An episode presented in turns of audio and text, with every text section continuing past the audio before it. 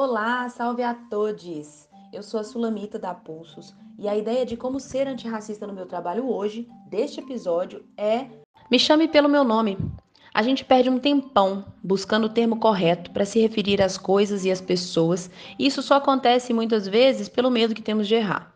Mais como uma armadilha do ego do que pela preocupação em ofender alguém.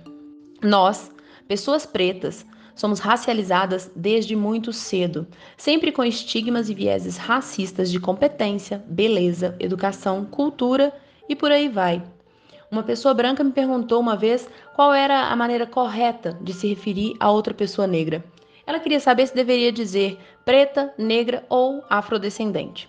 Eu pensei por um momento e à minha memória veio uma lembrança antiga, em que um amigo meu relatou observar que sempre que ele recebia um elogio, estava demarcada a raça dele, como um ainda que preto. Por exemplo, ele é um negro muito bonito. Ela é uma artista negra muito talentosa, dentre outras coisas. Só para reforçar, eu não estou dizendo que você não deva reconhecer a raça das pessoas. Eu suponho que se isso acontecesse com pessoas brancas, esses elogios ficariam tipo assim: ele é um branco muito bonito. Ela é uma artista branca muito talentosa. Não, não, não. Ninguém diz isso, não é mesmo? Pois é. Mas afinal, onde eu quero chegar com isso? Bem, quais seriam as condições de reconhecimento sem esse tom de mas que essas falas trazem? Ou ainda, qual a forma correta ao se referir a uma pessoa negra? Bem, todos nós temos um nome. Chame as pessoas pelo nome que ela deseja ser chamada. Use as palavras certas sem medo.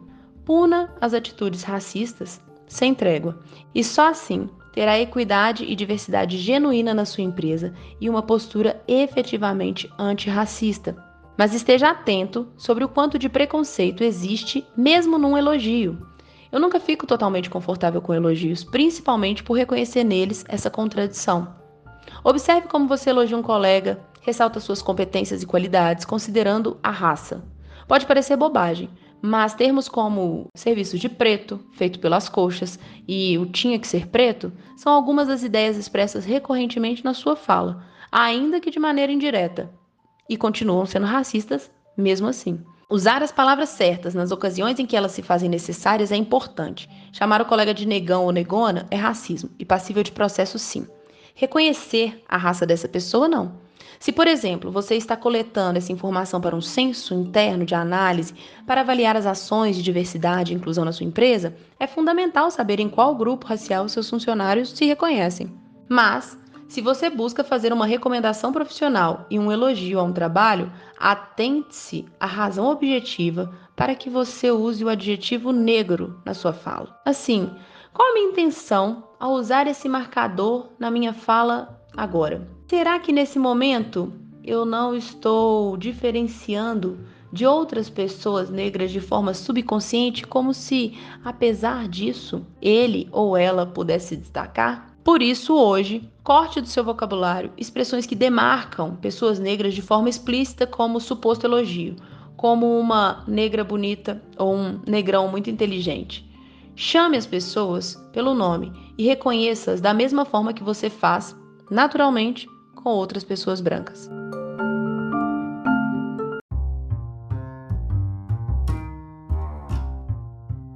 E aí, o que achou? Já sabe, né? Se quiser receber mais reflexões de como ser antirracista na sua rotina, acesse o link na descrição do podcast e inscreva-se gratuitamente na newsletter da Pulsos. Além da nossa ideia, todo dia tem alguém que convidamos para nos contar como aplica a conduta antirracista em seu trabalho. Olha só quem veio hoje. Olá, meu nome é Ismael dos Anjos, eu sou um homem negro de pele clara, sou jornalista, mestre em fotografia documental, consultor sobre masculinidades num contexto de equidade de gênero e também cofundador do IDPN, Instituto de Defesa da População Negra, uma instituição que oferece defesa jurídica gratuita, de qualidade e mentoria para advogados e advogadas negras. O meu antirracismo se dá principalmente em duas frentes.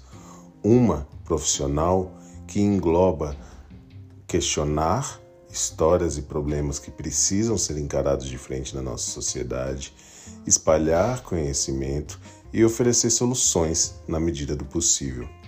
Outra, mais pessoal, se dá em me entender por inteiro.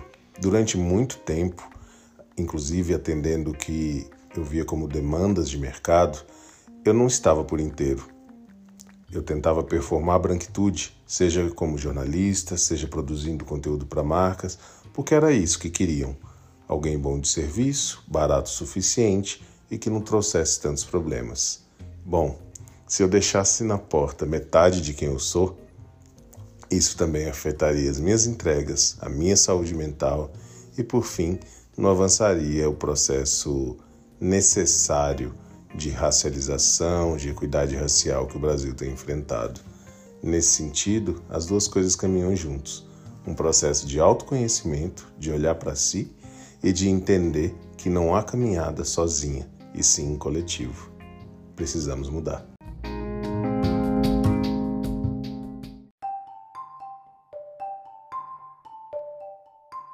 E você?